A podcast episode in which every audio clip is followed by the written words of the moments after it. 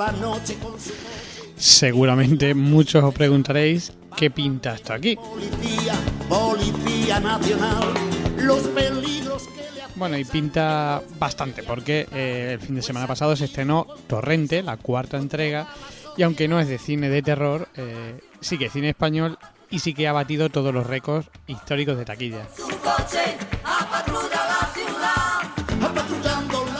Y nosotros hemos pensado que merece la pena que analicemos eh, este fenómeno eh, que, que es Torrente, digo fenómeno como, como persona, ¿no? que, que es un efecto extraño. Y para ello tenemos a nuestro analizador de medio, Javier Bocadulce. Javier, muy buenas. Analizador de miedos, bueno. de ritmo, violencia y drogadicción, con entrega y energía. Él será la Bueno, Javi, Dime. Torrente 4, eh, antes de nada, eh, ¿qué te parece la saga? Antes de que hablemos de la cuarta entrega. Ah, Un bombazo, hombre. Un bombazo porque lo demuestran las estadísticas, ¿no? ¿Y con película? El público arrasa, la película arrasa, la gente paga, eh, Torrente recauda, bueno, recauda Santiago. Como película, bueno, es una distracción simplemente. Para muchos le parecerá eh, algo abominable, para otros un desenfreno y eh, un motivo de entretenimiento, de distracción. Mm, en realidad es que es muy difícil definir, de, ni siquiera encuadrar en ningún género. ¿eh? Es una cosa extraña, ¿no? El por qué triunfa en España. Es Lo, de- lo denomina cine chusco. Sí, yo creo que es que él ha analizado muy bien cómo somos los españoles, por lo menos en este momento. Él sabe que hay mucha gente que, por lo que sea, tiene ganas de decir cosas, hay cosas que son políticamente incorrectas, y él se, se convierte, digamos, en el paladín de eso, de eso que no es capaz de decir el mundo, ¿no? O sea, piensas que Yo- realmente es, Por eso triunfa. La gente yo es creo un que... reflejo de la sociedad oculta. Sí, puede ser. Yo creo que toda la gente quiere decir lo que él dice. Él lo dice sin tapujos, un poco escondido en la broma fácil y le sale bien, todo el mundo ríe, por lo menos los cinco primeros minutos, luego ya medio se, se convierte todo en un poco so- soporífero. Pero mm, sí logra lo que, lo que se supone que tiene que buscar el, el cine, que es entretenimiento. Bueno, en ese sentido, quizá haya películas mucho peores. ¿eh? Un millón cien mil espectadores casi, se ha quedado en las puertas. Hmm. eh, 8 millones, coma 140 mil euros. Claro, eh, estamos en la España del Sálvame, entonces es normal. O sea, Yo creo que él se ríe un poco de todo eso. No sé si se ríe de eso, si se ríe de nosotros. El caso es que se ríe. Se ríe y consigue que el público se Se ría, que quizás ver. es lo importante, ¿no? Sí. Y bueno, eh, ¿qué te parece, digamos, la película última? O sea, para ti, ¿qué- ¿es la mejor, es la peor? eh, ¿Está en la media? ¿Qué nota le pondrías? Dentro de lo que es la saga, ¿eh? O sea, yo entiendo que Torrente, mm, bueno, es Mm. poco comparable a, a un otro cierto cine, Bueno, ¿no? como todo tipo de películas que tiene su saga, la primera siempre es la que más impacta. A mí lo que más me gustó de, de Torrente la primera parte fueron los, dos o tres primeros minutos, que son, vamos, son un rechinar completo. Y luego, bueno, eh, lo que ocurre es que repite mucho la fórmula en los personajes, los mismos. eh, no iba a, dec- iba a decir los actores, ¿no? Pero bueno, los estereotipos de personajes, la- el tipo de bromas. Él- lo que eh, pasa es que él siempre él va, va, decayendo, ¿no? O sea, empezó Sí. con actores muy buenos, ¿no? En la primera parte Sí. pues está Javier Cámara, en la segunda parte está Gabino Sí. Diego, en la tercera está José Mota, pero ya en esta Él- última Él ha pensado, yo, yo creo lo que te decía antes, que, que lo que hace su cine, vamos, su, su saga, digamos, que su cine, eh, es reflejar un poco lo que la sociedad está mostrando, lo que él ve en los medios de, de comunicación, que, que no hace falta ser un talento indiscutible para triunfar, ¿no? Entonces él ve cómo triunfa la gente en los programas del corazón y de y variopintos, ¿no? Y él lo refleja en, lo refleja en su película. Yo creo que no hay más. La verdad es que mm, uno de los grandes méritos de Santiago Segura, evidentemente es el taquillazo, ¿no? Pero si Mm. analizamos eh, lo que ha sido la taquilla de, de este fin de semana pasado que se estrenó Torrente 4, Mm.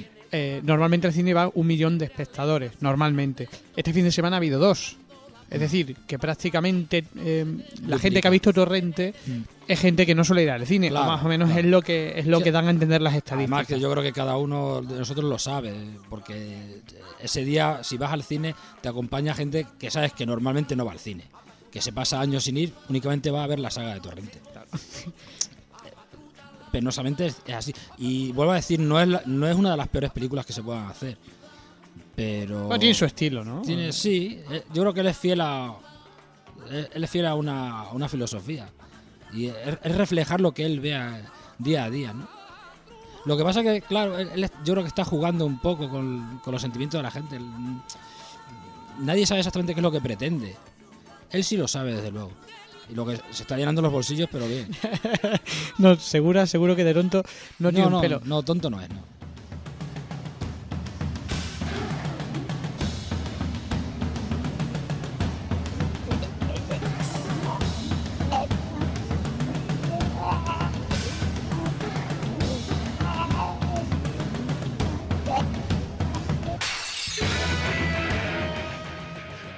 Bueno, seguimos hablando un poquito del tema, eh, pero vamos a desviar un poco eh, la conversación a, Santiago Segura. Eh, el tema que está sonando ahora mismo es El Día de la Bestia, para mí su mejor película.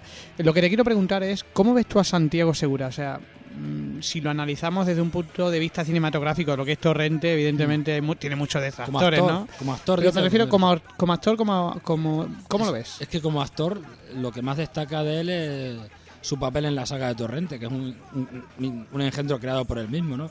Y bueno, es que está sometido a un cliché. Él se ha inventado unos parámetros, los sigue a rajatabla y siempre es el mismo. Casi hay, gente que incluso llega a pensar que Santiago Segura es Torrente o Torrente es Santiago Segura. Supongo que no, espero que no. Pero bueno, tampoco pasaría nada si lo fuera, porque tiene que haber un poco de todo. Pero claro, por eso todo el mundo eh, cree que su mejor papel es el, que hizo en el Día de la Bestia.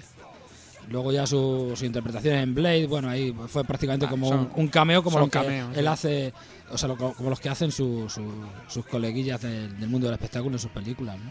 Sí, quizá el, el, Día de la Bestia sea su mejor, pero claro, porque no es su película, él sale en esa película. El Día de la Bestia repasando su filmografía, bueno, tiene ahí un par de intentos de Torrente que tampoco fueron muy mal en taquilla, como fue Easy Dizzy. Hmm. Eh, la verdad es que es un, yo siempre digo que es una pena que Santiago Segura triunfara con Torrente, pero hmm. no por nada, sino porque si tú ves eh, sus inicios, o sea, se dedicaba mucho al tema del cortometraje, lo veías en muchos festivales. Hmm. Eh, tenía varias iniciativas interesantes, o sea, era un actor que, o un director que podía haber pues hecho cosas interesantes y quizás, no sé, parece que triunfar con Torrente le ha hecho mm, olvidarse del resto. Claro, es que el tío eh, se ve que es un hombre que con mucho desparpajo. Y, entonces lo, lo que ha visto claro es que con Torrente, haciendo cuatro o cinco películas de, una saga, se iba a forrar. Y yo creo que ha primado la cuestión crematística a la actoral. ¿Y crees que conseguirá, una vez finalice la saga, que se supone que con la quinta finalizará, conseguirá digamos, desprenderse de ese personaje o mm. que le pesará toda la vida. Es que eso sería lo mismo que preguntase si V-Ball llegará a hacer una buena película. Dicen que sí, que ya ha hecho un par de ellas mm, Yo creo que son fenómenos similares. Eh, si te das cuenta, incluso las características de los personajes son estrafalarios, además no poder. Hombre, este no está como para zumbarse en un ring, pero bueno, le gusta zumbarse cosas en, en las pelis.